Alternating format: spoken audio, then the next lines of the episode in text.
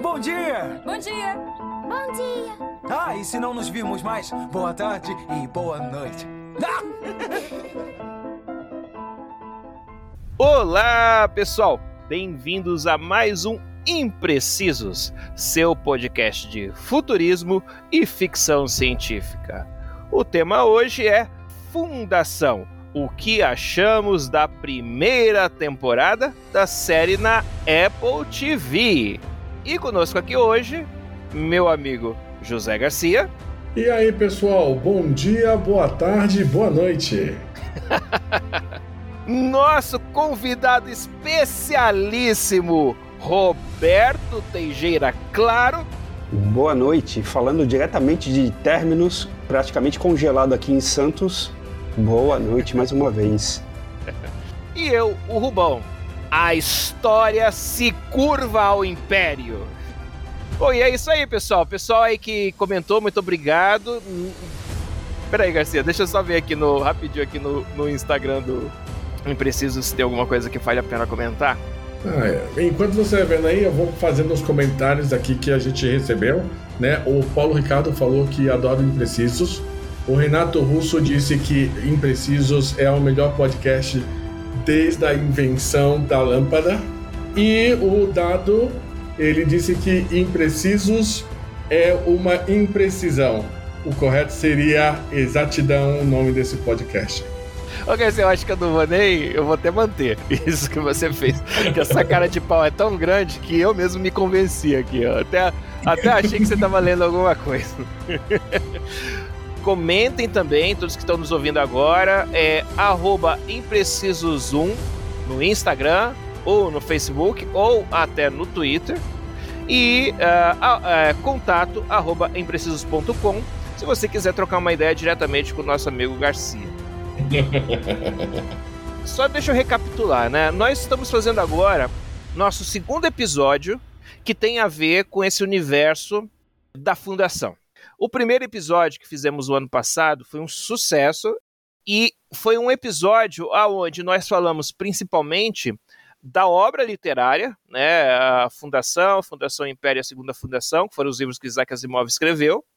Falamos da trajetória do Isaac Asimov, né, falamos apresentamos quem era o, o, o, autor dessa obra, né, o escritor desde a infância dele até quando ele já era um, um, um escritor é, reconhecido mundialmente, né?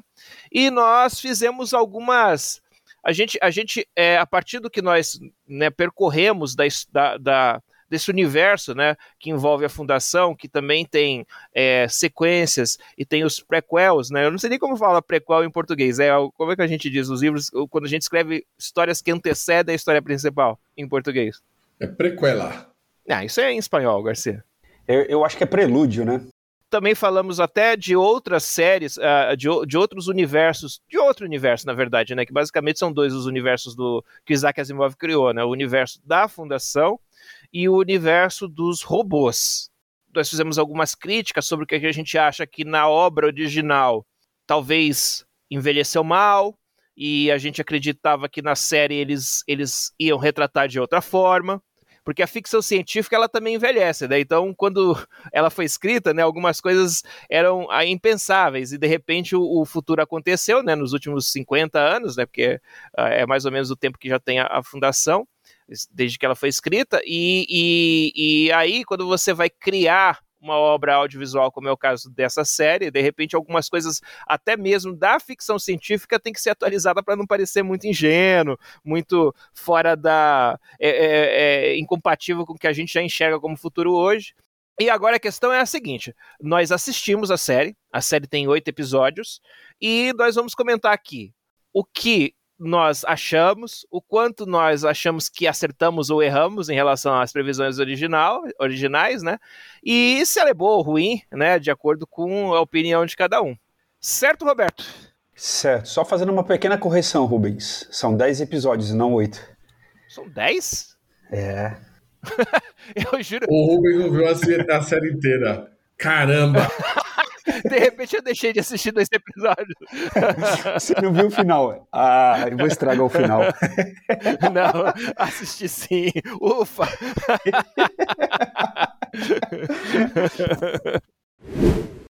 Pessoal, e atenção, esse episódio é um episódio de spoilers livres. Nós vamos falar abertamente de das partes que a gente achou interessante. Então, se você não gosta de spoiler, se você quer assistir a série sem, sem spoiler, assista a série primeiro antes de continuar ouvindo a gente.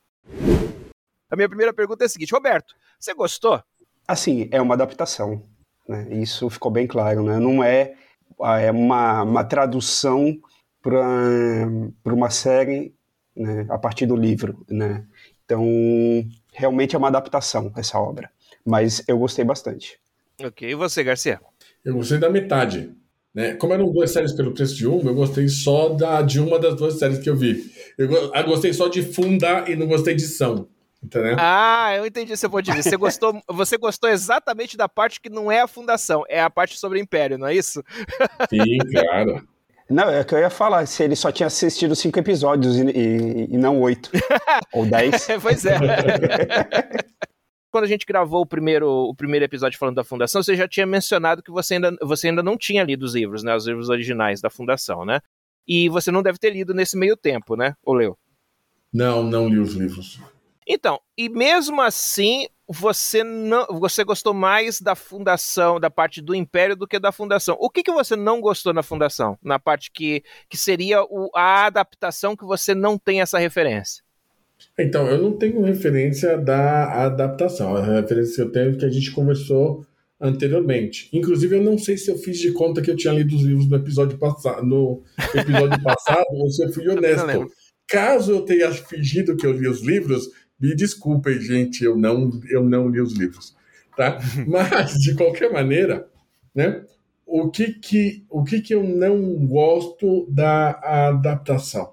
Primeiro, ela, inclusive, inclusive isso para mim foi um impacto muito grande das nossas conversas, é porque a adaptação ela acaba sendo muito mais uma história de ação, uma história de é, soap opera, né? É muito mais um, uma space opera, né? Uhum. Do que uma do que uma história mais intrincada, mais mais cerebral, talvez um pouco mais política, que é o que eu esperava, né? Então é muito assim, estão invadindo, tamo, vamos entrar na nave, a nave está contra-atacando, né? E essas cenas todas me pareceram como eh, como produção meio um pouco mal feito como produção, né? Então, assim, não importava que tivesse essas essas E não essas é nem em termos de efeitos especiais, né, Garcia? Deixa eu se eu tô, se eu tô acompanhando teu raciocínio porque pelo que a gente conversou anteriormente, não é nem que efeitos especiais sejam ruins, o que, os efeitos especiais na série quando eles existem são muito bons, eu acho.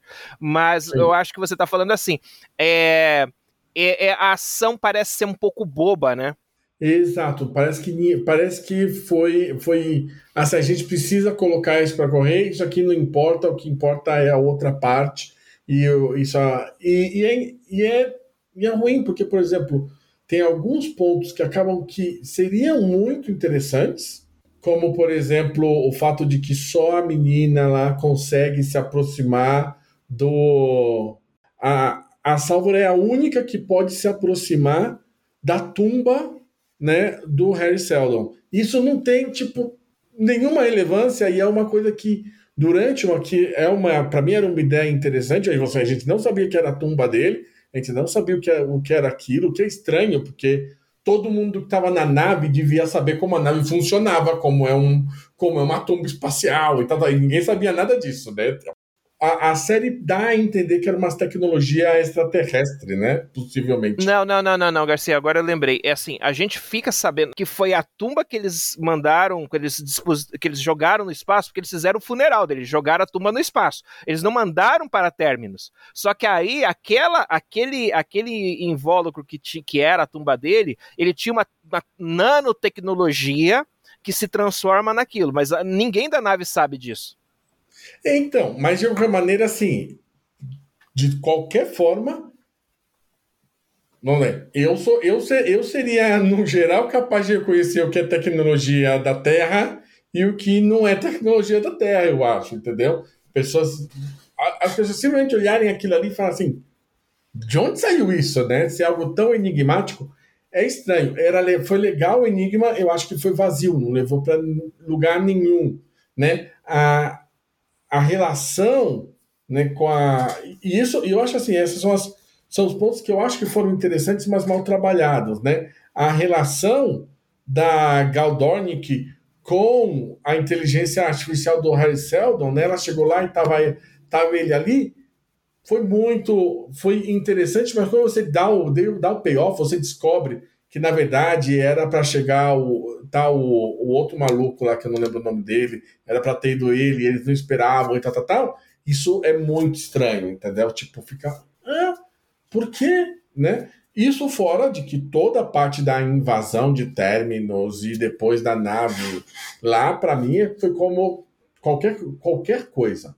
É, de uma forma ampla, eu concordo com o Garcia.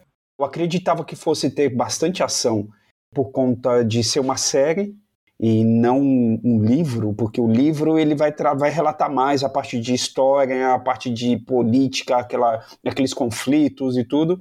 Essa, essa parte da cápsula, né, do, do sarcófago ou do, sei lá, do funeral aí do, do Harry Seldon, realmente ficou bem estranho e o caixão gigante com repelente a todos os insetos. Né? e, e, eu achei interessante. É que tinha esse campo ideia... de força, né? É, não, é, que é interessante essa ideia, mas eu concordo com o Garcia também, no ponto de vista de que eles acreditavam que fosse uma, uma tecnologia alienígena e ela foi desenvolvida pelo, por eles mesmos, né? Então, isso daí também é, é muito estranho. Uma coisa que eu achei muito interessante, mas muito interessante mesmo, é, são o que, que eles fizeram na adaptação para o Imperador, né? O Cleon. E os, as três versões, a clonagem, é, todo esse esse mistério, essa aura de clonagem, de, de geração para geração, um império sendo mantido, isso eu achei muito interessante é que eles criaram o que eles chamam de é, dinastia clônica, né? Dinastia de clones. Então, é, em, em, assim, como nos livros, né? Isso, isso a série vai revelando, né? É, o, o, o Império Galáctico ele era funcionava basicamente como os impérios que a gente conhece da história, né? Então, assim, é, os imperadores eles se sucediam muitas vezes através de golpes internos, guerras que haviam é, entre diferentes é, facções, né, de apoios a diferentes pessoas que são candidatas ao trono, porque, por exemplo, quando um, um imperador ou um rei ele tem é, vários filhos, vamos dizer, vários filhos homens, né? Basicamente, né, na maior parte das tradições, o filho mais velho é o herdeiro, mas na história da humanidade está cheio de momentos em que o, o, há um golpe e o segundo mais velho ou mais novo toma o poder e tudo mais, né? Então, em um determinado momento, um imperador chamado Cleon, o Cleon I, ele encerra né, essa, essa, esse processo de, é, de dinastia, né? De, de, de ter filhos. É. Então, ele sozinho, é. ele decide que a partir daquele momento clones dele herdarão o reino eternamente. Então sempre será ele, na verdade, ou os clones dele, o que vão comandar o império. Então o Cleon II, o Cleon III, o Cleon IV e assim por diante, todos eles são clones do Cleon I. Só que não é, não se limita a isso, né? Eles fazem, eles fazem com que a dinastia ela tenha três versões do, do mesmo clone, né? Que são o Down, o Day e o e o dusk, né? O que seria mais ou menos o amanhecer, o dia e o entardecer, né? Sendo que o, o, o, da, o Dawn, o amanhecer, é o, é, o, é o clone que ainda é criança e está sendo criado pelos outros. O Day é o clone adulto na, no auge né, da, da vida adulta dele, que é o que está realmente no comando. E o Dusk é aquele que já se envelheceu e ele serve mais como um conselheiro do, de todos eles, né? Então, esses clones, eles são como se fossem um, irmãos, entre aspas. É até difícil né, dizer, é muito, é muito intrigante essa coisa, porque eles criam todo uma, um, um, um novo tipo de relação humana entre esses seres humanos, que são clones, né? E, e realmente, a partir daí, a série fica muito interessante. E o engraçado, assim, é que o, o indivíduo é tão egocêntrico, né? O Cleão primeiro. É, e ele vira o centro do império e se mantém. e é assim, é, a, a trindade é ele mesmo, né? Sim, sim, é, eu, acho, eu acho isso bem interessante porque eles acabam. É, ele não tem um título, né? Ele é o Império. O título dele é Império. Isso eu acho muito interessante. Bem observado, Garcia. É, realmente. Mas eles têm uma hierarquia entre eles. Eles têm uma hierarquia que talvez não seja formal, mas entre eles é, a, a, hierarquia é o Day é o que comanda, o Dusk é o que aconselha e o Down é que, o que aprende. Que faz as merdas. Essa hierarquia ela é formal, porque quando ele vai para. Quando o Day vai lá resolver um pepino, esqueci o nome do planeta lá que ele vai. Né, vocês Isso, que... Que, é uma da, que é o melhor episódio da série toda. Exato, mas quando ele vai lá para quando ele vai lá para esse planeta, né? O Dusk fala, o Dusk fala, eu que vou, porque a o Day não não pode sair de, do, do, do planeta. É, ele não pode sair do palácio. É, então ele não pode deixar o planeta o Day, o Day. Então essas missões que são, vamos ver, vamos dizer assim, diplomáticas, quem faz é o Dusk. Então existe uma hierarquia, existe uma uma assignação, né? O que cada um faz, ainda que certas resoluções eles façam juntos, né? Antes da gente comentar exatamente por que, que esse episódio é tão fantástico, é importante mostrar que a, durante a série, durante, até, assim, nos, durante os primeiros episódios já existe uma grande passagem de tempo. Então, os dois primeiros episódios, basicamente, eles ocorrem no, no, no momento inicial, quando, quando o Harry Seldon, vivo, encontra a, a Galdornik e, e passa para ela, assim, vamos dizer assim, o legado dele de matemático para ela para ela ser, vamos dizer assim, a condutora da fundação, é, pelo menos era o plano original, né? E aí os e, nesse, e nesses eventos iniciais acontece um, um grande atentado, né? E nesse atentado, é, o, mais adiante, né? Os dois, dois povos, dois planetas completamente diferentes que já eram, já estavam em guerra entre eles, né? Mas eram dois povos diferentes. Eles são considerados culpados pelos atentados. E aí o imperador, o, o dia naquele momento do tempo, né?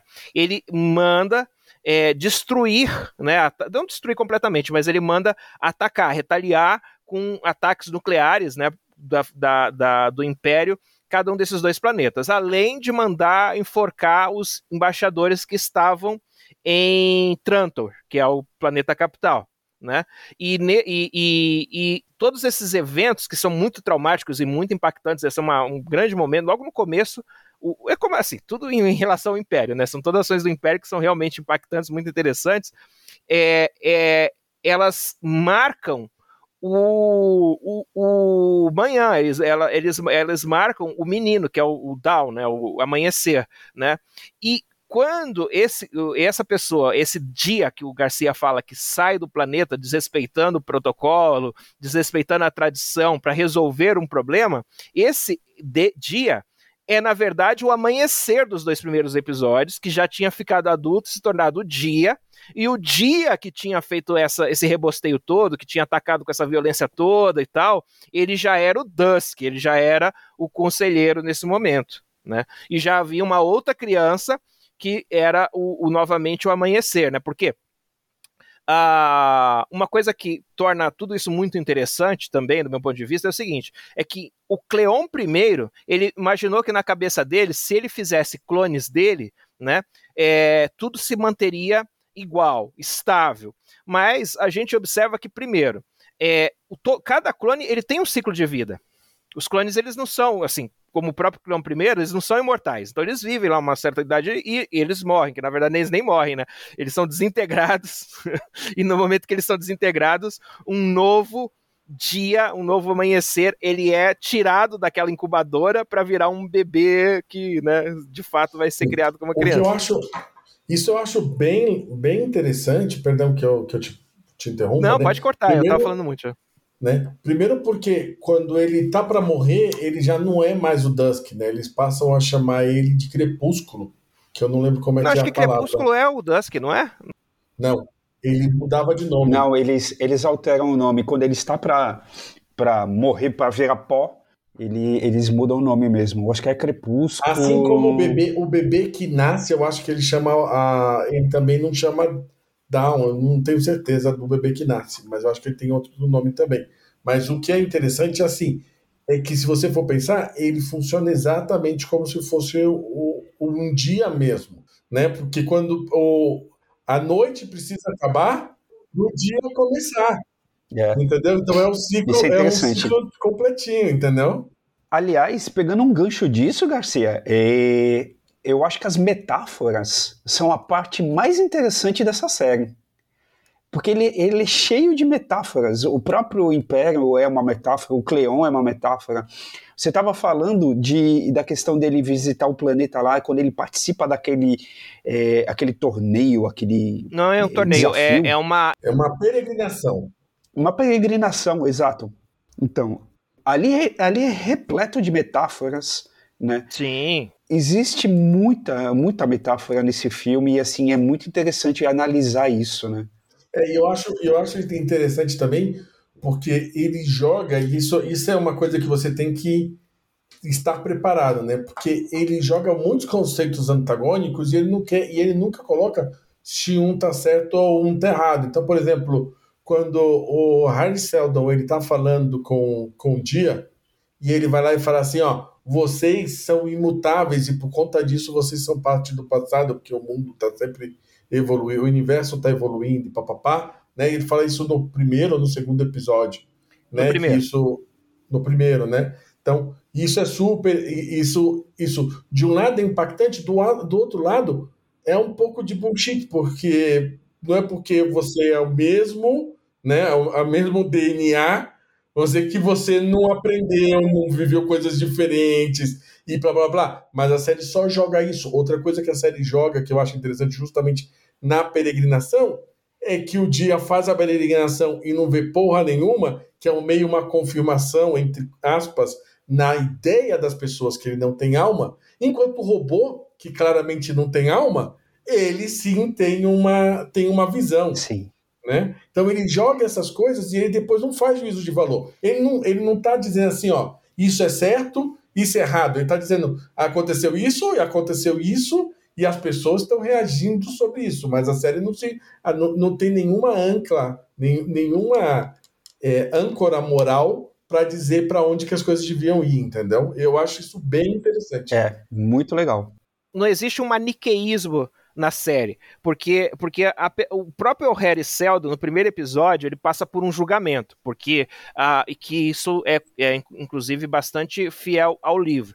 Porque uh, o Harry Seldon, ele está é, informando, né, publicando né, da sua posição de, de acadêmica, etc. e tal, que o Império está condenado né, e que a, o, o, a humanidade, que está espalhada pela galáxia, vai passar por um, um período de barbárie né, se nada for feito. Né? E isso é visto como uma espécie de, de terrorismo, porque afeta a, a, a fé que as pessoas têm, do poder que o Império tem de manter as coisas funcionando da forma correta. Então, existe. É, é, ele é considerado uma espécie de terrorista, etc. Eles julgam ele para saber se ele é terrorista ou não. Mas quando ele tem aquela discussão com o, o Império, né, os três, a gente percebe, e antes mesmo do julgamento, a gente percebe que o, o Harry Seldon e o Império, eles não são antagonistas, não é como se um fosse o bem e o outro fosse o mal.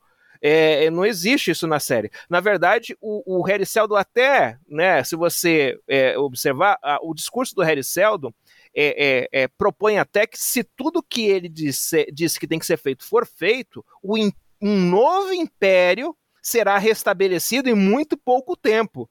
Então, no fundo, o Hericeldo até concorda com essa estrutura. É, ele não é um. O Hericeldo não é um democrata que quer derrubar a monarquia. Uhum. Entendeu? Ele não quer enforcar os reis. Ele só quer garantir que o que é inevitável, que é aquele apodrecimento daquele império, porque ele já não consegue mais fazer as coisas de tão burocratizado que ele está, de tão. De Porque aí, Garcia, como você falou, É, e, o, e, o, e o Roberto computou muito bem. A metáfora, muitas vezes, no caso aí, quando o, o eu também achei meio muito bullshit quando o Harry Seldon fala isso, né? Do, do ah, você é só uma, uma, uma, uma, outra uva do mesmo cacho. Como se cada uva fosse igual. Parece que ninguém. Parece que o Harry Seldon nunca comeu um cacho de uva, né? Como se ele não percebesse se tem uva que é azeda, uva que é doce, uva que é pequena, uva que é grande, né? No mesmo cacho, né?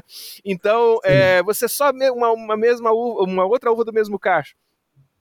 Eu, eu acho que a metáfora aí é falar que o que tá é, o, que, o que vai levar inevitavelmente ao fim do império é o, o apego à tradição.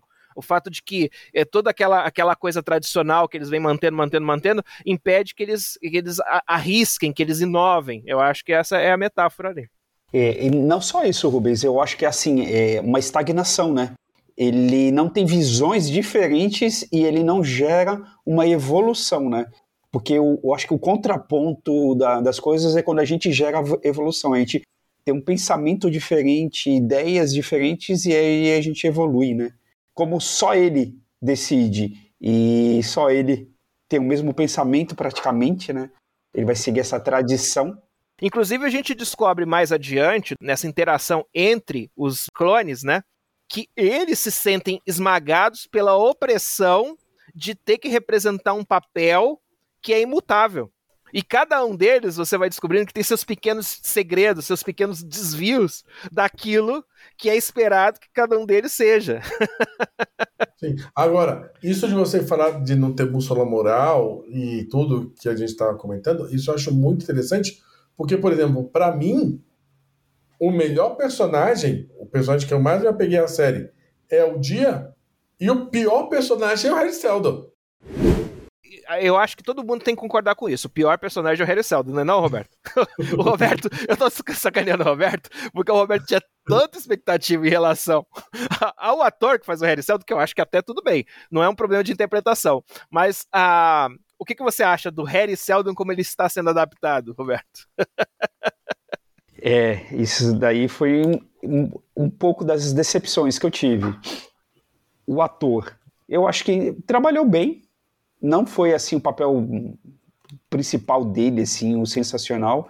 Eu acho que ainda o, o sensacional dele é Chernobyl, para mim, ele arrasa naquela série. E a adaptação do, do, do personagem do Harry Seldon é, eu achei muito fraca, muito superficial. É, não, não entra, muito, muito rasa, né, como se fala, porque ele não entra em profundidade, é, de, de como ele elaborou, como ele tramou é, essa parte de, da fundação. Então, eu tenho esperança ainda que eles corrijam isso em, no futuro. E no futuro mesmo, né? No futuro, no futuro sim, nosso, é... nosso futuro. É, é, foi o futuro Exato. Mesmo. Porque para mim, por exemplo, para mim, o Harry Seldon, ele é um personagem extremamente arrogante, ele sacana, Tipo, meu, literal, se vocês pensarem, manipulador, ele muda. Vamos lá.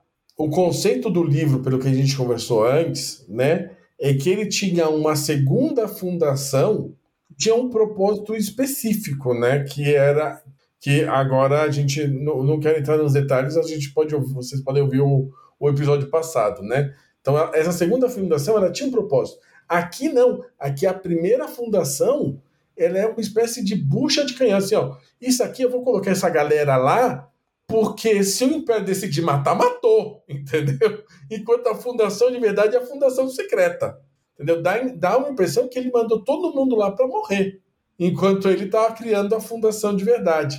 A série inteira, para mim, caía quando aparecia o Harry Seldon. Sempre era pus, ele sendo um babaca com, com a Galdornik na nave. Ele aparece no final e salva a situação com papo nada a ver no final da série, assim, tipo. Aquilo, aquilo lá foi é, absurdo. Não, é, de verdade, de verdade, você vai contar esse bullshit, todo mundo vai simplesmente largar as armas e abraçar, abraçar e ser amigos, meu. Você, você tá de brincadeira comigo, né? Pensa dois minutos. Essa foi uma aposta que nós fizemos no episódio passado, que era uma, uma aposta a se confirmar, né? principalmente o Roberto, porque eles tinham escalado, e eu, eu, me lembro dessa conversa que a gente teve, Roberto, quando você falou que, é porque eu nem, nem, nem tinha caído a minha ficha quando a gente começou a conversar disso, foi você me falando que eu percebi isso, que eles tinham escalado é, a, a, da, da, da, dos atores que fazem, que são os principais atores da série, o, o, o mais conhecido é o ator que faz o, o, Harry Seldon, que é o Jared Harris. É o que tem, vamos dizer assim, maior reconhecimento como um ator, um grande ator. Né? Então, quando você me disse isso, e aí a gente meio que já sabia pelos trailers e tal que é, ele, o, o Harry Seldon ele teria uma permanência maior na série, né? Porque nos livros, né, como no episódio passado a gente fala, o Harry Seldon, ele morre, a pessoa, o indivíduo do Harry Seldon, ele morre logo no começo da história, logo no começo do primeiro livro. E o que sobra do Harry Seldon são apenas é, é, vídeos, né, que não são bem vistos, são hologramas, mas assim, é como se fossem vídeos. São, é, é bom, hologramas, vai, todo mundo sabe que é holograma. São hologramas gravados, que ele grava no, no passado, ele grava porque ele já tem a matemática ele, e a matemática da psicohistória realmente existe, aonde ele calcula momentos chaves que é, determinadas ações têm que ser tomadas para que a, o, a história se conduza para esse desfecho mais curto, né? que ele quer a única coisa que ele quer. Ele quer que a humanidade se reconstrua, né? O, o, a sociedade, civilização, vamos colocar assim, ela, ele se reconstrua mais rapidamente, porque ela ia ser inevitavelmente destruída, né? E, e, já quando você falou, Roberto, que eles tinham escalado o Jared Harris e tal, eu fiquei com essa dúvida, pô, mas é, é, eles não vão queimar o cara assim, né? Então, se eles vão ficar colocando, se eles vão dar mais argumento, mais texto, mais presença para esse cara, há um grande risco de eles estragarem o cara. E foi exatamente o que aconteceu. Porque não é. satisfeito é. em ter um holograma que aparece de vez em quando, os caras criaram dois Harry Celdos que estão em lugares diferentes ao mesmo tempo, entendeu? Puta que pariu. E que, e que na segunda temporada escreve, eles vão interagir. Escreve, você vai ter o Harry Seldon contra o Harry Seldon. Porque, porque, na, o que, é, porque pode acontecer o momento da primeira fundação contra a segunda, é verdade. Por, assim, não sei se, é, se vai acontecer, mas eu entendi seu raciocínio. É porque um está numa fundação, o outro está na outra, né?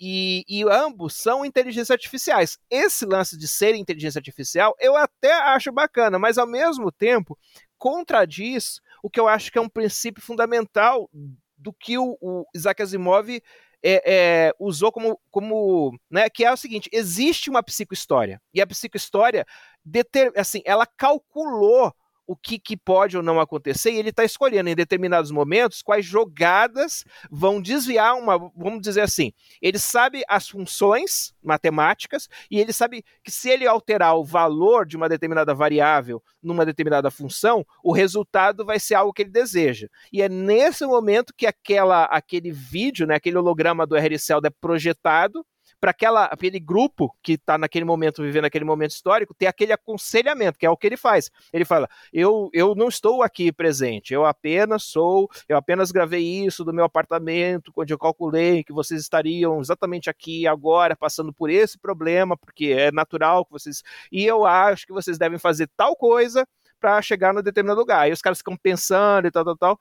Isso é são os livros, né? Já é. na série a coisa tomou uma, uma outra, uma coisa que assim, eu quero ver como eles vão lidar com isso quando os eventos começarem a não coincidir com a psicohistória, com a previsão isso. do, do Harry Seldon.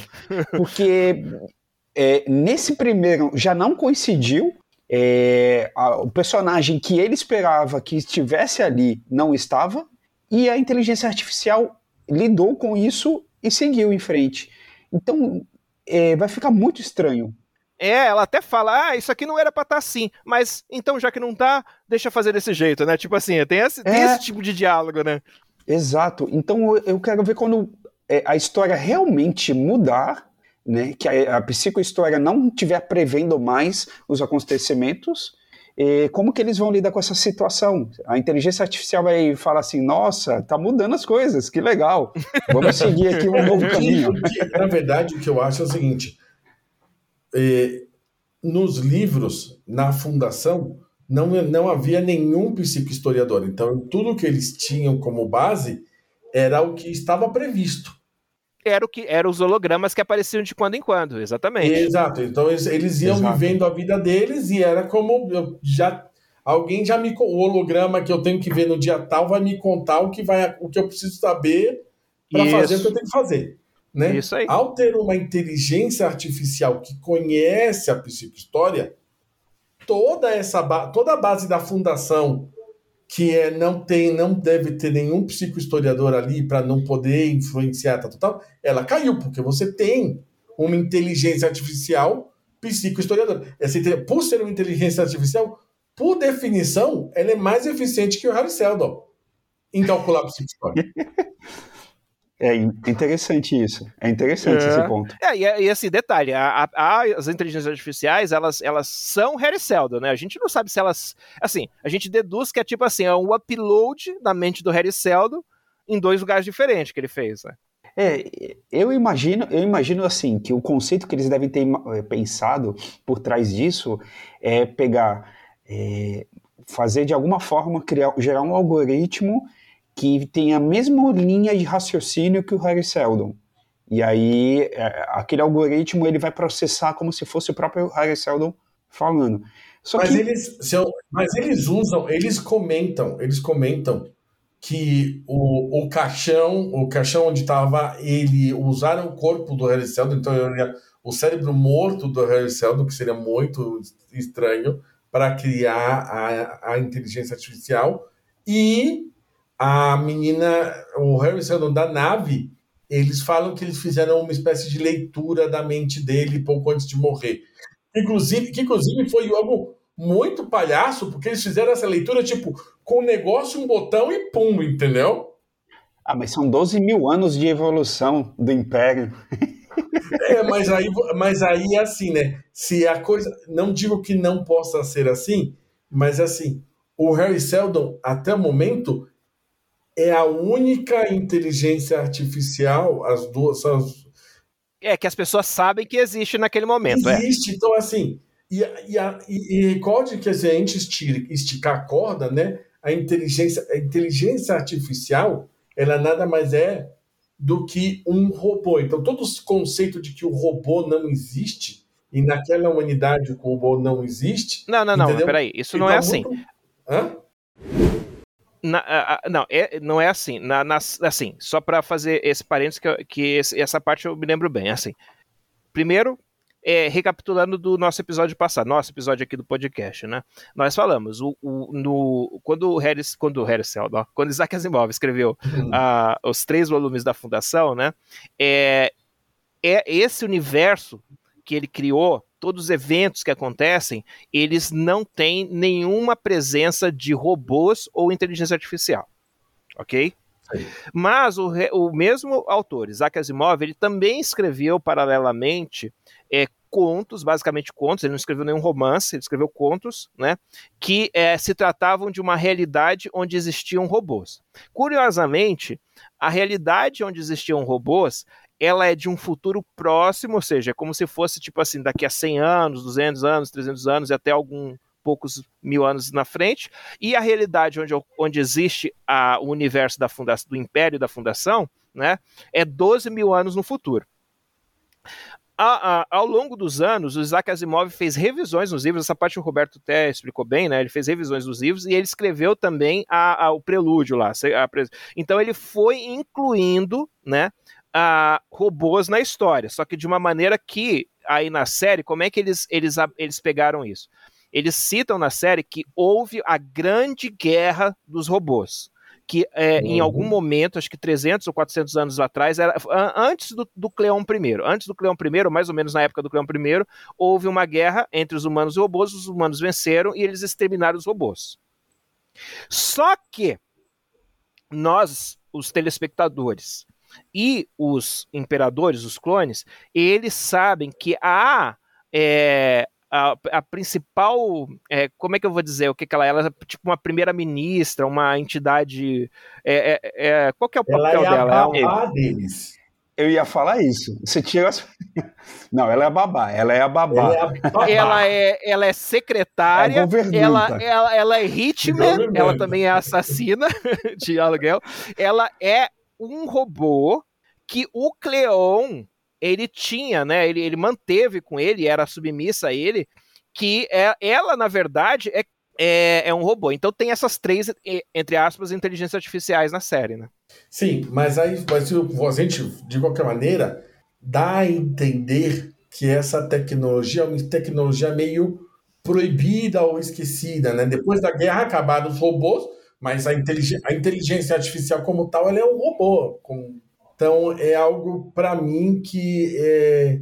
soa estranho que ele simplesmente pudesse de forma tão simples, né, tão maravilhosa, só apertou o botãozinho e o negócio funcionou. A presença dessa mulher, inclusive, é algo, para mim, é algo muito, é muito estranho. E é, é, da parte do Império, é quem eu tenho mais ressalvas é sobre o robô, sobre esse robô. A Demerzel, né? Vamos dar o nome dela. Ela chama Demerzel. Vocês lembram que na primeira tempo... na, no primeiro episódio que nós gravamos, e a gente ainda não sabia o que ia acontecer na série, né? A gente comentou. Existe na série, na, assim, no, no, em todo o universo do, do Isaac Asimov, existe um robô que se ressalta, que se sobressai sobre todos eles, que é o robô supremo, assim, ele, ele é o grande, é, ele, ele é quase um deus no final das contas, lá no, no, no, no final da obra do Isaac Asimov, a gente vai descobrindo que ele fez tantas coisas ao longo dos eventos que as histórias contam, né, que você percebe que basicamente ele conduziu a história para ser o que é, né? E ele se chama Daniel eu não sei. Eu, o Daniel, assim, eu chamo de Daniel, mas é, é, é, é assim, é como se fosse uma literação lá que pro inglês seria alguma coisa como Daniel e eu chamo de Daniel.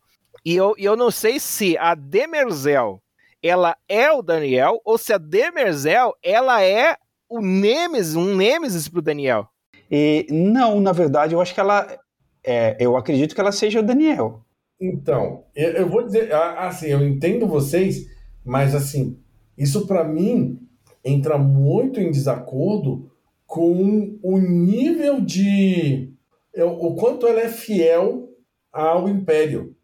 Então, é, e, na verdade, não é que ela é fiel ao Império. Ela, na, na, naquele episódio que o Rubens comentou que ele achou sensacional, é, dá uma, um indício ali.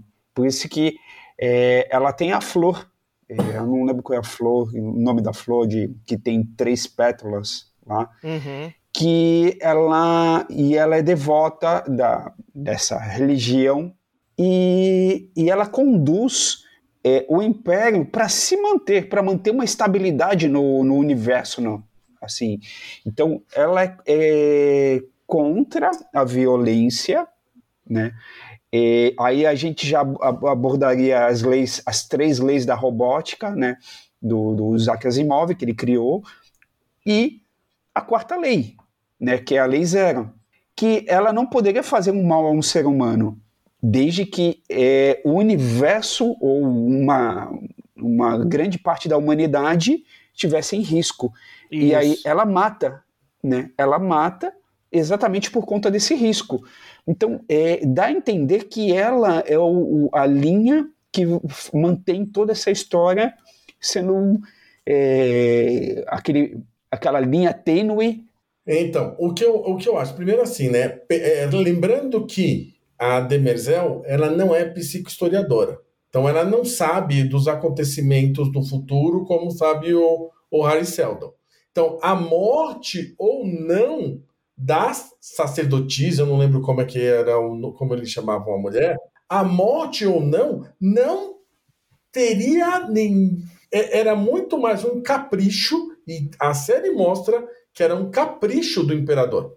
Sim, concordo com você. A série deixa muito é. claro assim: ela perdeu todo o poder, ela não tem nenhum, é, não tem nenhuma representação. O Império Dia saiu de lá como o todo-poderoso Bam Bam, Bam Bam Bam, e ele manda matar por mero capricho. De onde esse capricho virou a lei zero? É puxar muita corda. Garcia, o Garcia tá certo, porque ela faz isso contrariada. Quando ela mata a sacerdotisa, ela faz isso daqui dentro da. Nossa, esse episódio é o oitavo episódio. Eu falei que eh, só tinha oito, acho que é por causa disso, porque pra mim a série acaba no melhor episódio. Acabou, que, é, que é o episódio. Que esse episódio é quase praticamente é, é só é esse evento que é o Day, né, o imperador, o imperador manifesto, né, o centro da, do, do, trono, que são três tronos, né, ele, ele sai de Trantor, ele vai para o planeta que é o. Vamos, eu vou fazer esses paralelos porque eu acho que eles têm sentido, porém, exageradamente, né? Ele vai lá para o Vaticano. Né, da onde é o planeta que, que, concentra de fato né, aquela, aquela religião. Detalhe, só mais um parênteses dentro do parênteses. Na obra original, do Isaac Asimov, Isaac Asimov ele não fala sobre a existência de religiões no Império, exceto a religião que ele mesmo cria, que isso talvez esteja para acontecer na segunda temporada. E aí a gente vai entender o que é essa religião que eles vão criar lá na fundação. Agora, é, esse é, é, na série, o fato de colocar né, mais de uma religião, né, tem a religião da Galdornik, que a gente conhece logo no primeiro episódio, depois vai entendendo melhor, né, e tem pelo menos, né, deve ter mais religiões, mas também tem pelo menos essa grande religião, né, que é uma das maiores religiões em todo o Império, que eu não me lembro o nome, mas é o catolicismo deles lá. é, né?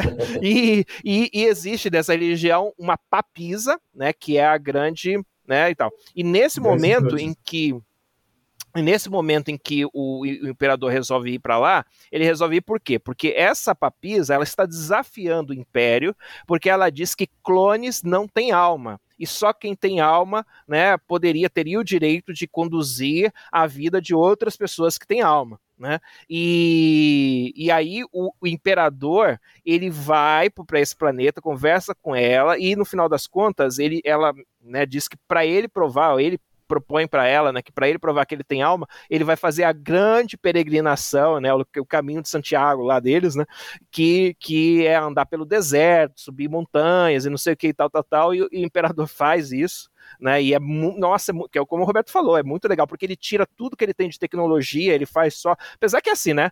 É aquele negócio, ele já é uma pessoa fisicamente privilegiada, né? Porque ele está no auge da, da forma física dele, com tudo que a ciência permitiu que ele tivesse, mas ele tira os equipamentos tal, tal, e ele faz a peregrinação e ele consegue realmente é, chegar lá e convencer todo mundo que ele tem alma porque ele fez a peregrinação, né? E porque ele tem, e porque ele tem a visão, né?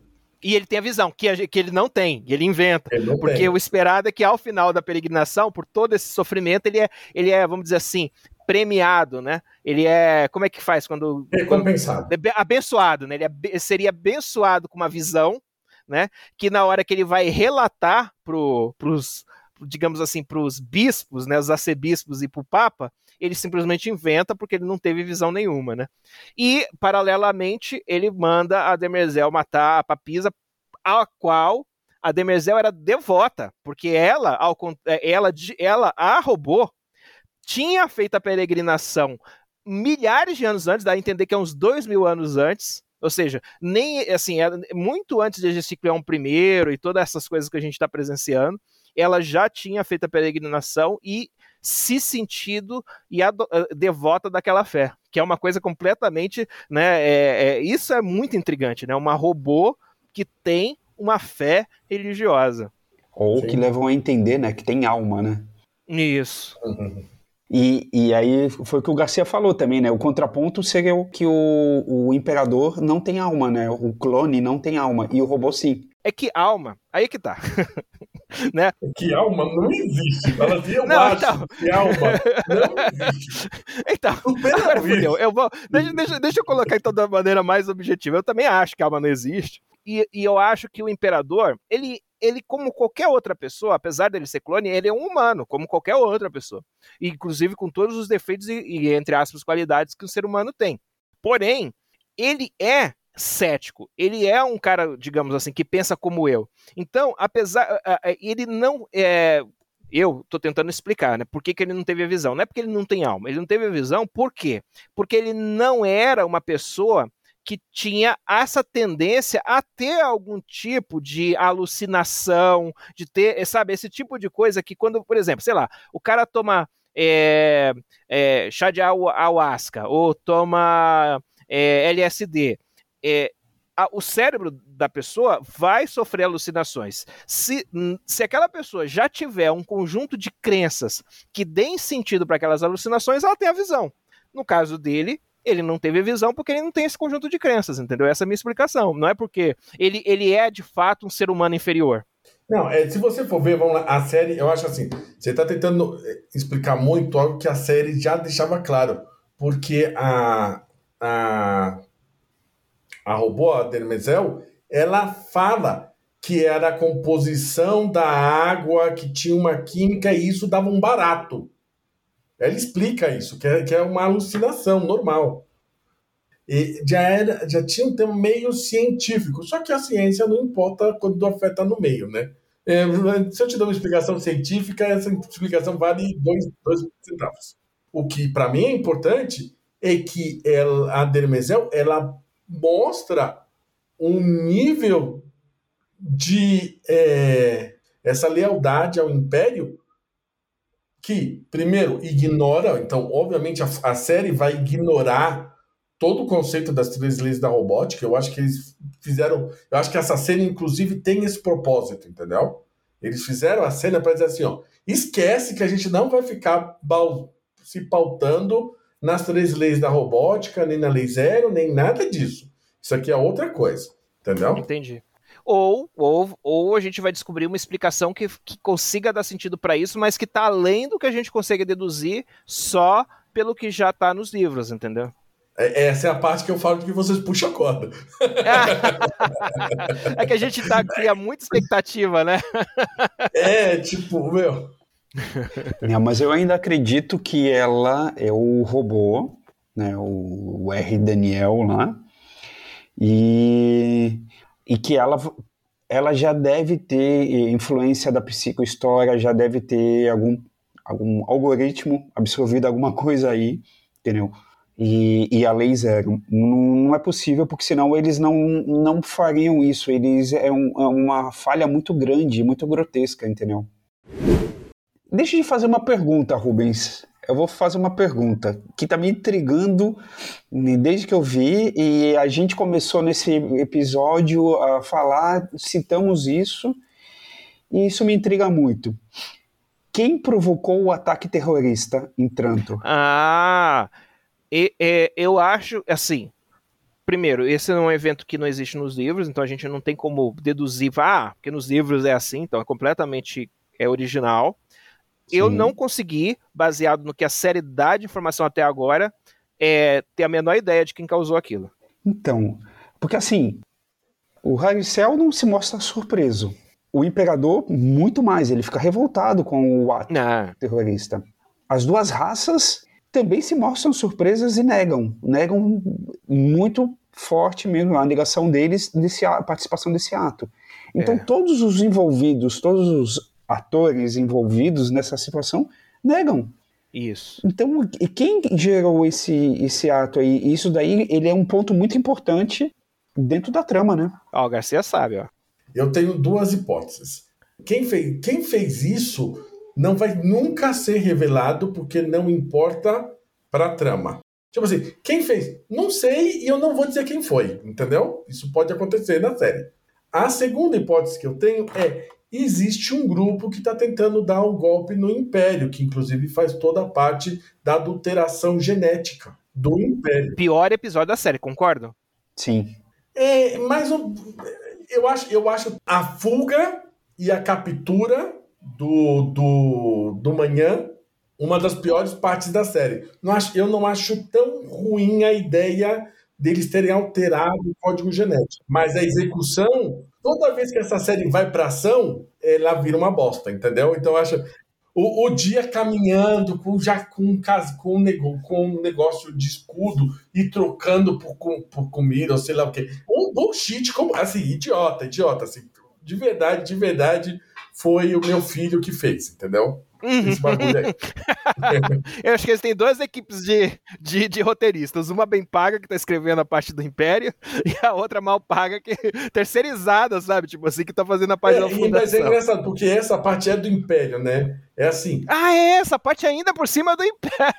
é, tinha um subgrupo, tem, tem um grupo de roteiristas que estão, que estão sendo pagos para fazer as cenas de ação.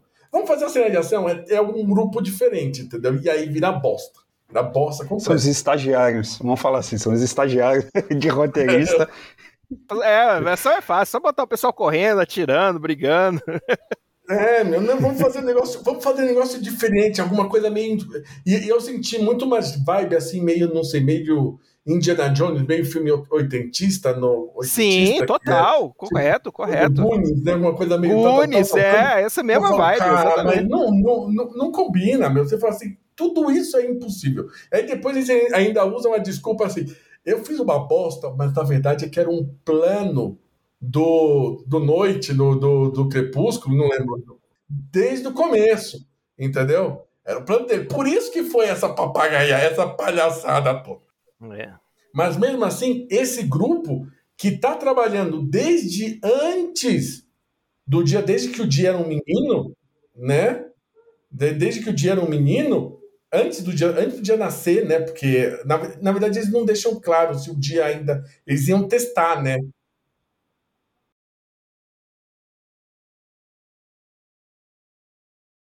Ah, Esse grupo ele existe antes até mesmo do Harry Seldon, porque eles vão ao, ao, ao longo do tempo se infiltrando até o momento que eles conseguem é, é, é, coletar o código genético do, do, do Cleon primeiro, porque no fundo, no fundo existe uma matriz de código genético de onde os clones são feitos. Então eles conseguem fazer uma, uma eles conseguem tirar uma amostra desse, dessa matriz e aí eles criam um próprio clone que é o clone que eles tentam trocar nesse, nessa pantomima que é o golpe, entendeu? É, mas, mas antes disso eles adulteram o DNA da matriz. Tanto o Day quanto, quanto a, a, a Aurora lá amanhã, os dois eles têm o DNA modificado. Eles têm uma alteração genética provocada por esse grupo que a gente pode chamar de. Quer dizer, eles meio que corromperam a dinastia, né? Exatamente, exatamente. Garcia, você falou bem.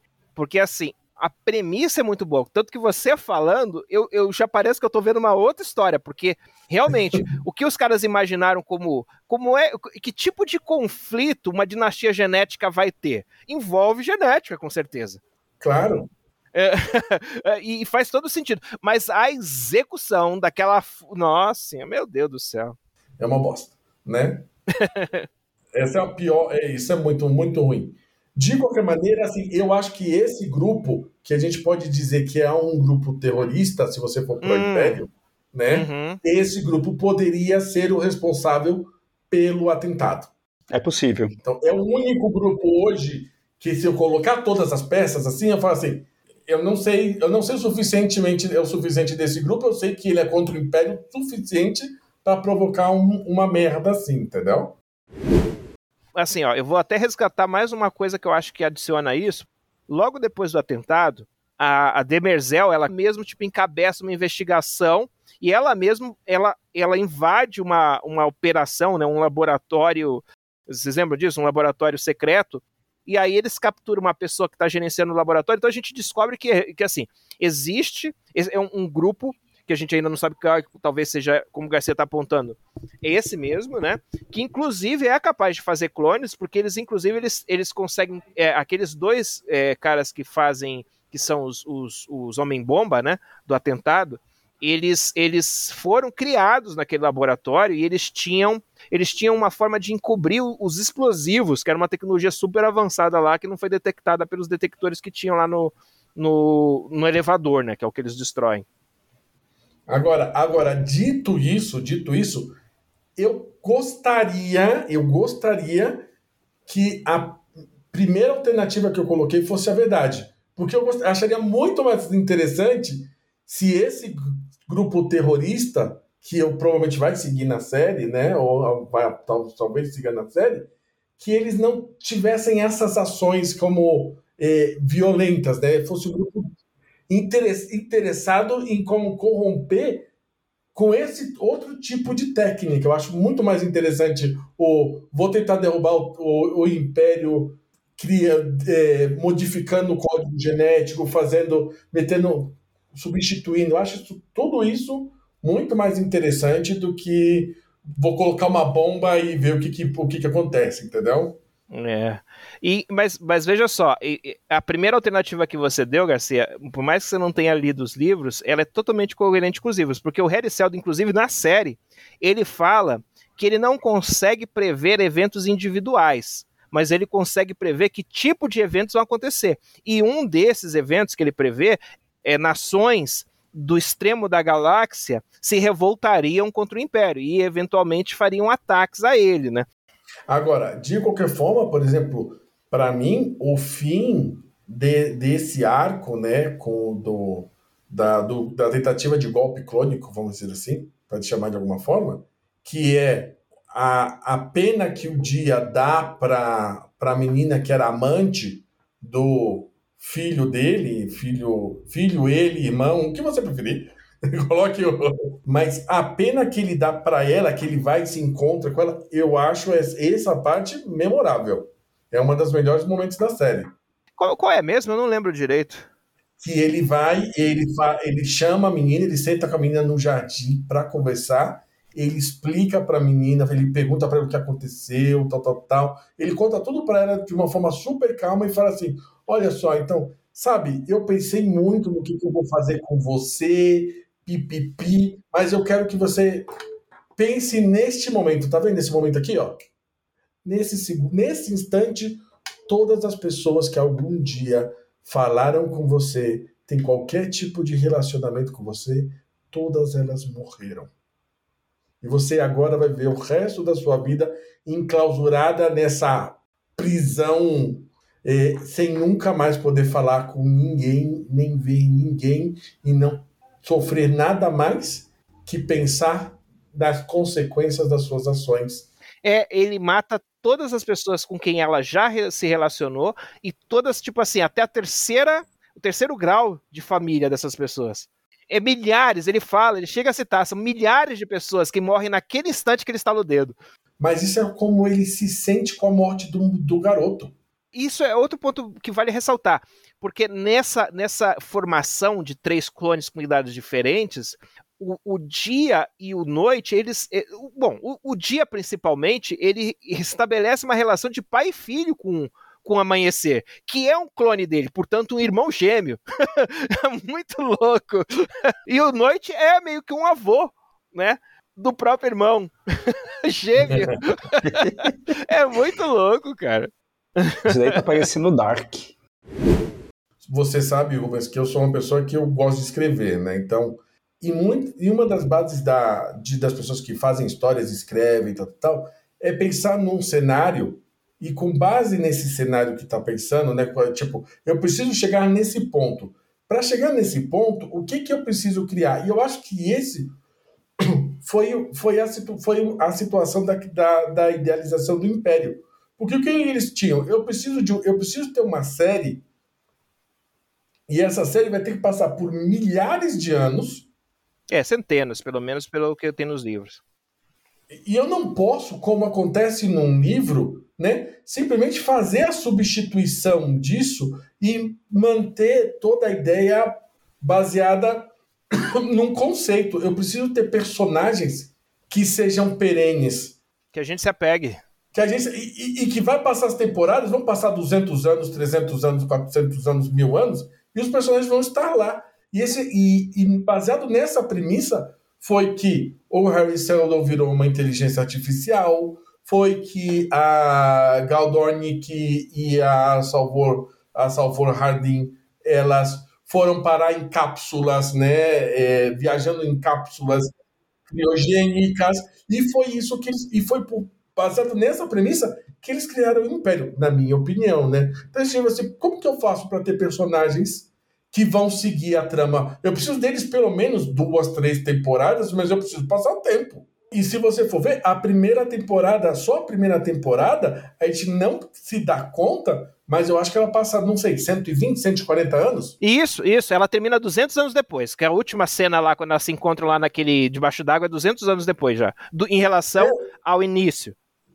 Exato, então do início, a, a, e a gente não percebe. Por quê? Por causa desses ganchos, né? E você tem você tem esses personagens, que são os personagens que acabam sendo perenes, mas ainda assim a gente viu já uma série que tem personagens do dia 1 que estão 200 anos depois e eles estão lá, iguaizinhos, e você está comprando. Mas olha só, isso vale. E, e, e, olha só como. Eu vou voltar a dizer, como é genial essa coisa do, do Império, dos, da, do, do, da Dinastia Clônica. Por quê?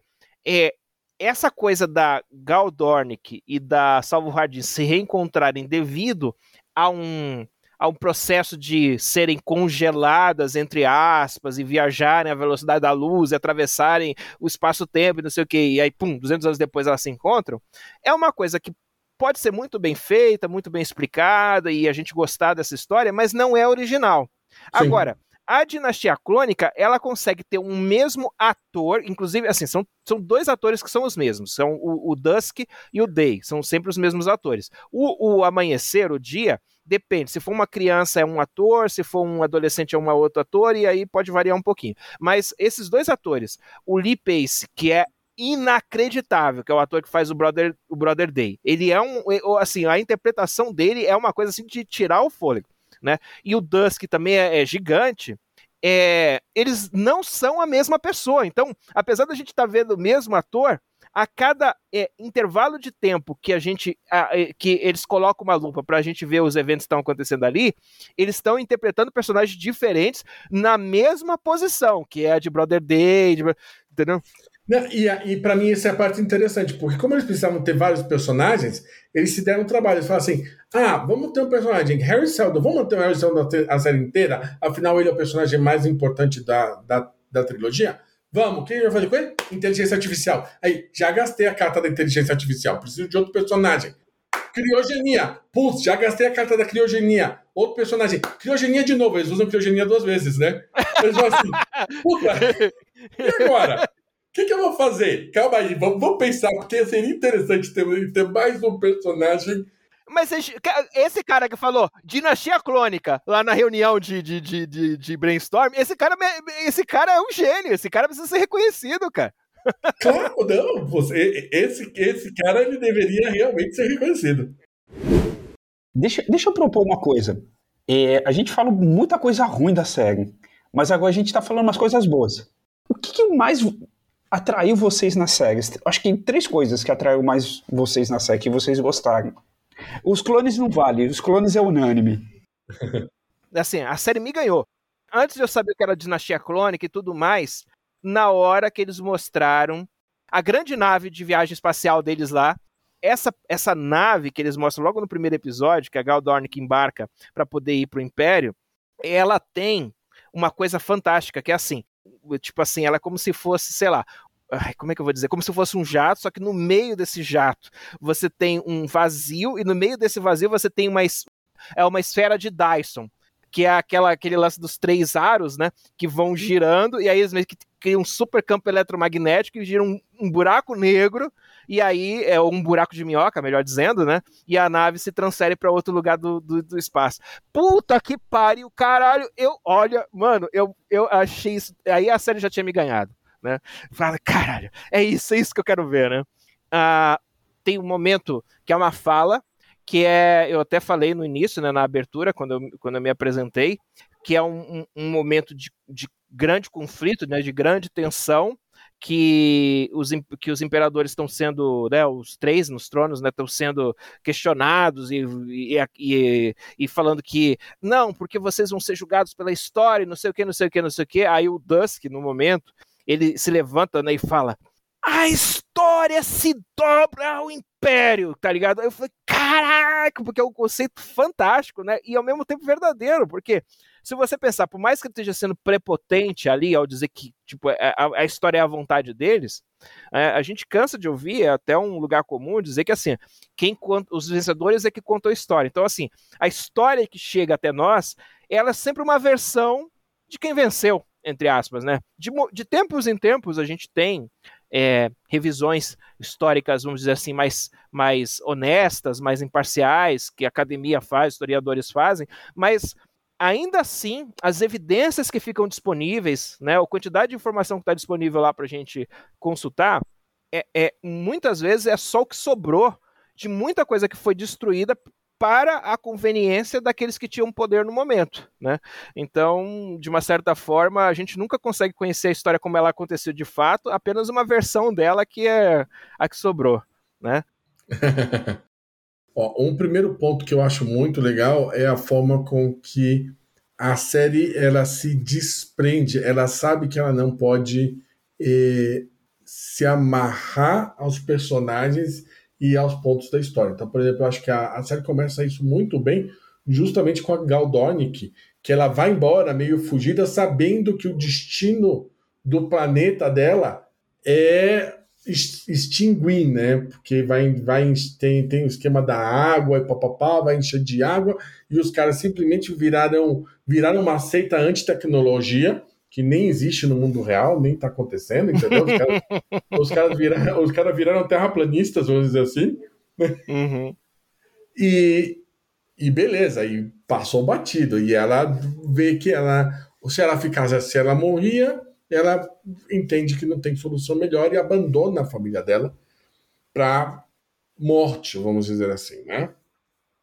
Então, eu acho isso muito interessante, esse desapego que a, que a série tem, a forma com que ela trabalha esses elementos, certos elementos do tempo.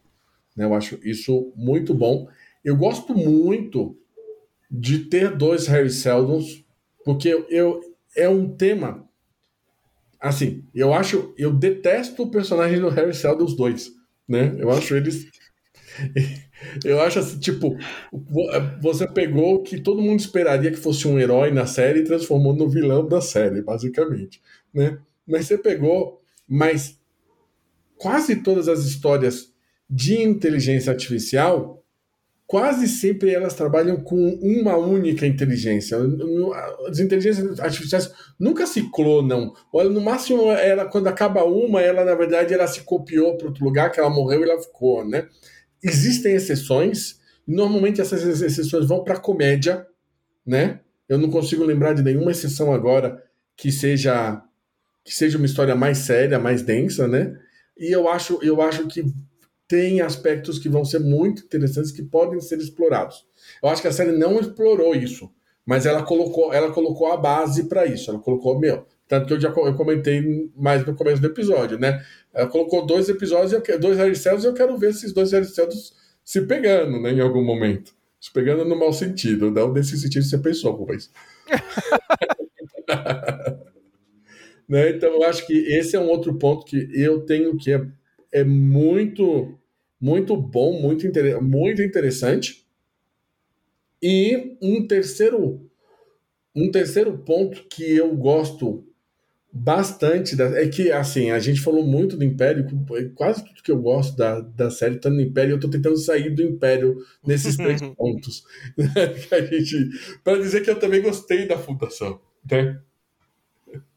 É, putz, eu tô tentando.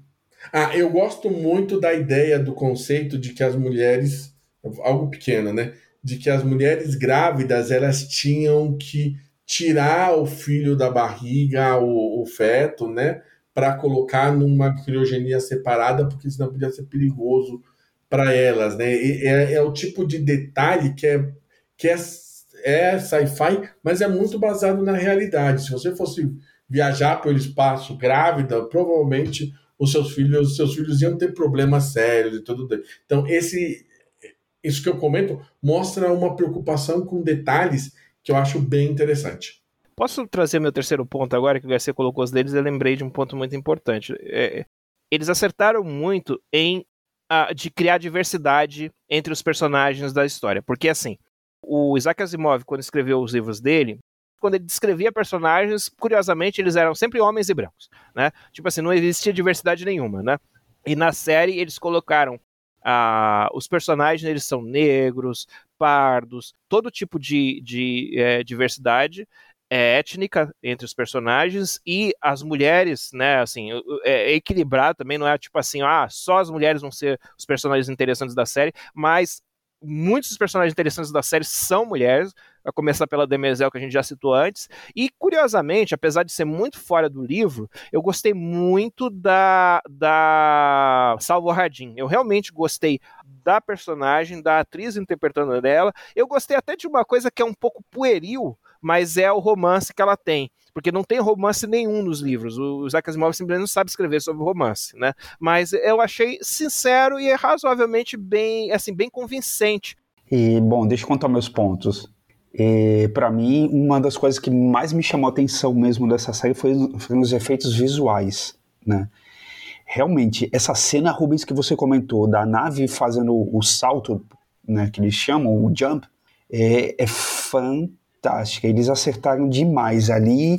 Eu, eu revi essa cena várias vezes, porque é, assim a, a beleza dela e o significado dela é muito legal. A maioria das, das séries de ficção científica, quando falam de espaço e ah, vou viajar pelo espaço, o Star Wars acelera, todo mundo faz aquele.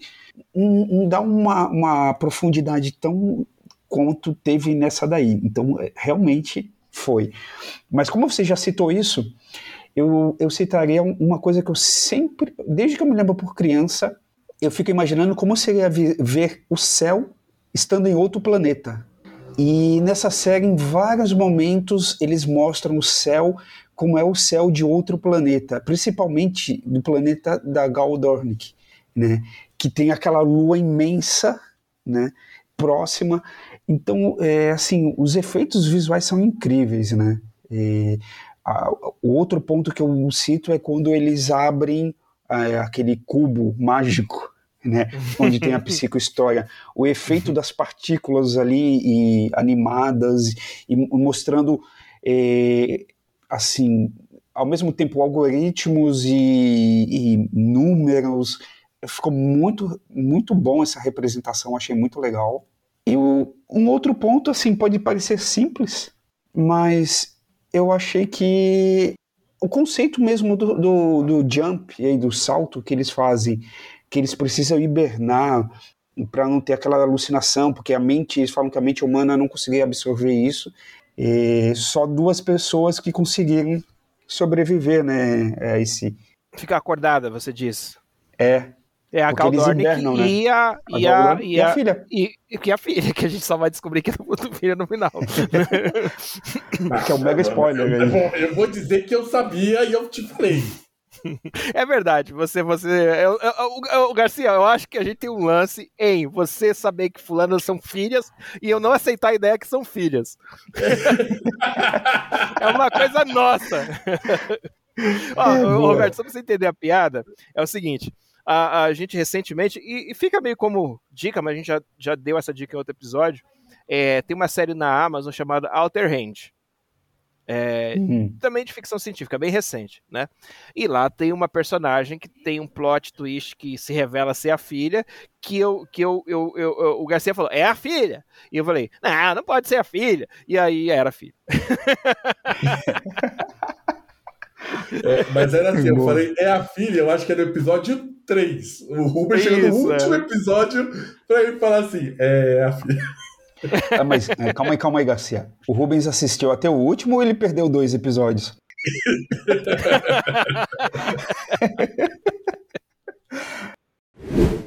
Roberto, antes da gente terminar, você quer acrescentar alguma coisa, um julgamento diferente que você não comentou, levantar algum ponto que a gente esqueceu de comentar sobre a série, enfim, falar livremente.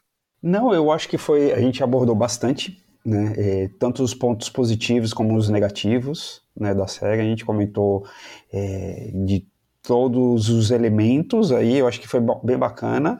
Eu confesso que estou bastante ansioso por essa segunda temporada. E, e vamos ver, vamos ver o que vem por aí. Bacana. Recomendações? Bom, eu quero aproveitar, eu já fazem uns dois episódios, Garcia, que eu tô para fazer essas recomendações, eu esqueci, mas é o seguinte, é, é assim, é uma recomendação meio genérica, em homenagem ao Bruce Willis. Esse episódio não tem nada a ver com o Bruce Willis, o episódio que a gente tá gravando agora, né, que vocês estão ouvindo agora, mas assim, é, para quem tem ouvido o Imprecisos ao longo do, dos dois anos já que a gente tem, né? É, muitas vezes a gente, a gente acaba nas recomendações recomendando algum filme que tem o Bruce Willis no elenco, porque o Bruce Willis fez muitos filmes de ficção científica. E, e assim, é, tanto assim, nós três aqui, né? O Roberto e o Garcia. Nós crescemos assistindo filmes do Bruce Willis, até mesmo a série A Gata e o Rato, eu acho que cada um de nós deve ter assistido pelo menos alguns episódios quando passava na Globo, né? E eu acho que todos nós, assim como da nossa audiência, que a gente sabe que tem a mesma idade que a gente, né? Todos vocês devem ter ficado muito tristes com a notícia do, da, dessa aposentadoria do Bruce Willis, porque ele está tendo um problema lá cognitivo, né? E a gente não sabe como é que vai ser, parece que tem tratamento, tomara que ele se recupere completamente, ele tenha uma volta, né? Porque essa das coisas mais legais é quando um ator some e ele volta, né? Mas não sabemos. Então, assim, eu queria sugerir três filmes de ficção científica do Bruce Willis, dentre inúmeros que ele fez, que eu gosto muito. Um deles vai ser Os Doze Macacos. Sensacional, sensacional. Esse filme é muito bom. O Quinto Elemento, que é ótimo, divertidíssimo mesmo e Os Substitutos. Então eu recomendo três filmes de ficção científica do Bruce Willis como homenagem a esse cara que faz parte aí da nossa cultura de cinema e ficção científica e ação ao longo desses últimos 40 anos. Aí. Sensacional, Rubens. Ah, parabéns pela homenagem. E, e, só um detalhe aqui, tá vendo aqui, esse filme é de 2009, já tem 13 anos. Bom, os 12 macacos, então, nem vou falar, né? Nem vou falar dos 12 macacos. Também atual. Só o, o quinto elemento, que é viagem total, né? Mas ainda assim é super divertido. Sim. Dá pra assistir hoje. Não é um filme que envelheceu, não. Eu diria que nenhum dos três envelheceu, viu? Garcia? Ah, tudo bem. É que eu pensei que eu ia terminar. Olha não, só. Então eu, eu, continuo. Não, deixa, deixa, deixa a honra para você terminar. O, o Beto de verdade se sente em casa, né? Ele até fala. agora é você. desculpa. Ah, não, não, não precisa não, desculpa, não, né? Pelo amor de Deus. É, a minha indicação, eu vou é, dar uma indicação para quem assinou a Apple TV como eu, por conta da série, né? Assistir uma outra série chamada We Crash. É, ela é baseada na, em um, um, caso real da WeWork, né, onde o empresário ele funda esse, um coworking de escritórios e ele se alavanca muito ganhando dinheiro de vários investidores dessas venture capital e, e monta coworkings pelo mundo inteiro e quebra como eles contam a série, todos os elementos é muito bacana. E para o pessoal que assim gosta de empreendedorismo, gosta de ver esse cenário de é, empresas e como que eles, eles constroem e quebram, é, é, bem interessante. E assim é, é incrível você ver os elementos que a gente conhece do dia a dia, por exemplo, Google, por exemplo, Amazon, eles têm referência na história inteira, a todo momento inclusive uma série da, série da Apple comentando sobre Google, sobre Amazon, em um certo momento ele vai até a sede, o headquarter do Google, é bem interessante, vale muito a pena essa série. É, show de bola, show de bola, Roberto.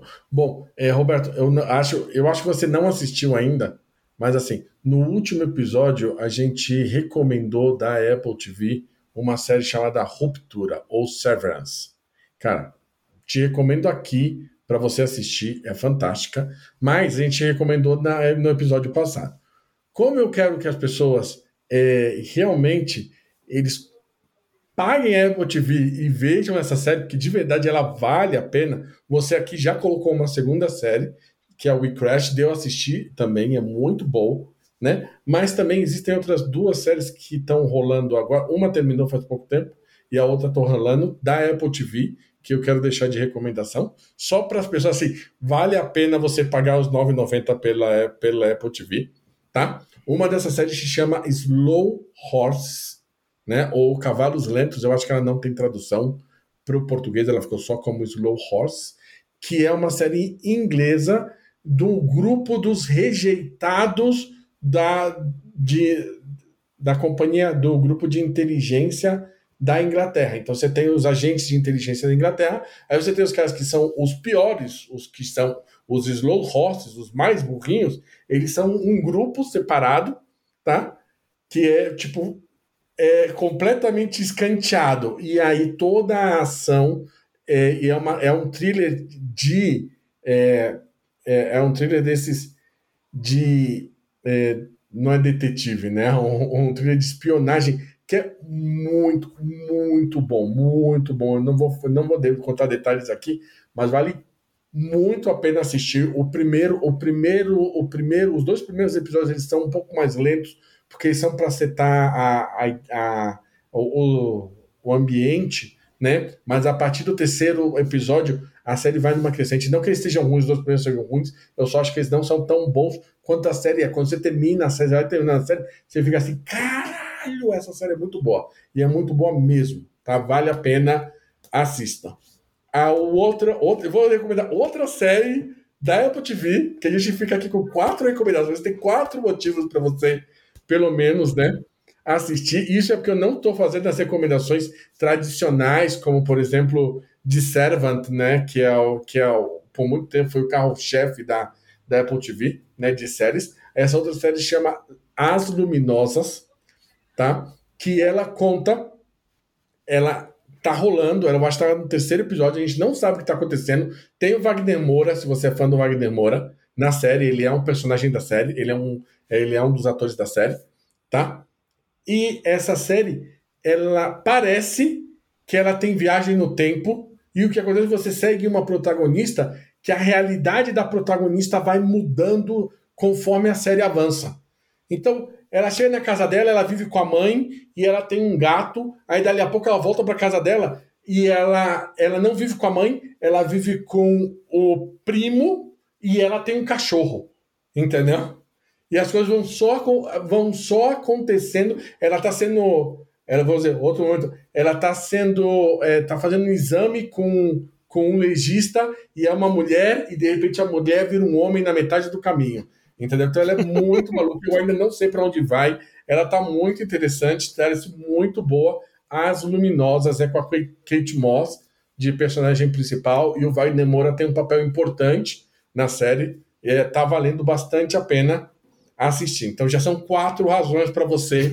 Eu não estou ganhando nada. Eu não estou ganhando. nós não estamos, nós não estamos. Mas eu já, eu já, descobri que quando a gente fala bem da Apple TV, a gente bomba mais no, no, no Apple Podcast lá, hein? Olha só, vamos falar mais bem da Apple TV. Tem outras séries que eu já vi. o algoritmo deles lá puxa. É, é, é, como é que é? Impulsiona a gente. Mas são quatro razões, então, que você já tem para assistir, que é a Ruptura, We Crashed, né? A Slow Horses e As Luminosas são quatro razões. Isso eu tô Vamos falar da fundação, né? Vamos falar da fundação, que o episódio inteiro foi sobre ele. Cinco. ah, é? Desculpa, temos a própria fundação. É que é, não dá pra recomendar sério que a gente tá falando, né? Então tem também a fundação. É, certo, tá correto, tá correto. Né? É isso Já aí. são cinco razões. Então, aí, muitas razões, muitos motivos para você. A, a, para vocês não acharem que eu sou só fazendo jabá, eu vou recomendar só porque é, esse, esse eu, se não me engano, esse ano vai, vai estrear a sequência, vai ser, estrear o 2, né? Mas você ainda não, nunca viu, e você, se você nunca viu, é porque você tem, não sei, menos de 10 anos, provavelmente, né? Mas assista Avatar, esse ano vai sair a sequência do, do Avatar, eu acho que vai, que eu, de verdade, eu acredito muito que vai, que vai ser incrível, né? Eu a, e assim, eu, eu nem acho a história do primeiro Avatar muito boa, mas a, o visual que a gente estava falando aqui, né? Eles criaram toda uma mecânica, eles fizeram um filme que revolucionou a indústria por, por 20 anos, assim, que, foi, que transformou 3D, né? E infelizmente 3D, ninguém sabia trabalhar com 3D, fora o Cameron, né, o James Cameron, que é o diretor do Avatar, e aí o 3D aposentou. Hoje ninguém assiste mais 3D. Agora, o, agora vem o Avatar 2 e eu acho que vai voltar essa a, a onda do 3D e eu acho que de verdade vai ser um, um filme incrível, né, o 2. Então, se você não viu um, assista um, né, dá seus pulos, tenta assistir no cinema, a experiência no cinema é mil vezes melhor que a experiência na televisão, por melhor TV que você tenha. É, foi, é um filme feito para ver no cinema tente assistir no, no cinema, nem que seja no drive-in, onde você conseguir. Se não, assiste na televisão e espere comigo para pra gente assistir na estreia o Avatar 2. É isso. Roberto, você ia fazer um último comentário? Sim, é assim, impressionante como a, as, as, as séries da, da Apple TV elas estão com uma boa qualidade de produção, né? É, é o roteiro, é, é, a produção, os atores, é, é, é, fotografia, é tudo excelente. Eles estão de parabéns. É, eu não sei se esse é o, é o modelo da, da Apple TV, mas parece que a Apple TV é assim, catálogo mínimo e só uhum. excelência. Sim. É claramente assim, a Apple TV ela decidiu apostar em conteúdo premium. Assim, eu, não, eu não vou te dar eu não vou te dar um milhão de coisas para você ver, mas quando você você vai sentar aqui uma vez por semana, porque assim, eu assisto, eu acho que eu assisti metade do catálogo da Apple TV ou mais, né? Você senta e o que é ruim é bom, entendeu? A pior coisinha deles já é muito boa. Robertão, muito obrigado mais uma vez pela presença. Muito obrigado, eu que agradeço. Beto, valeu mesmo pela sua presença aqui. Eu não sei, eu, eu vou só para a gente ser clichê, né? Não sei se você quer deixar algum, alguma rede social para as pessoas te contactarem ou alguma coisa assim. A gente normalmente não faz isso nem com, nem com nós mesmos, porque a gente não tem que contar, contate a gente por redes sociais, mas você pode fazer isso. Não, não quero abrir um precedente. Aí, muito bem.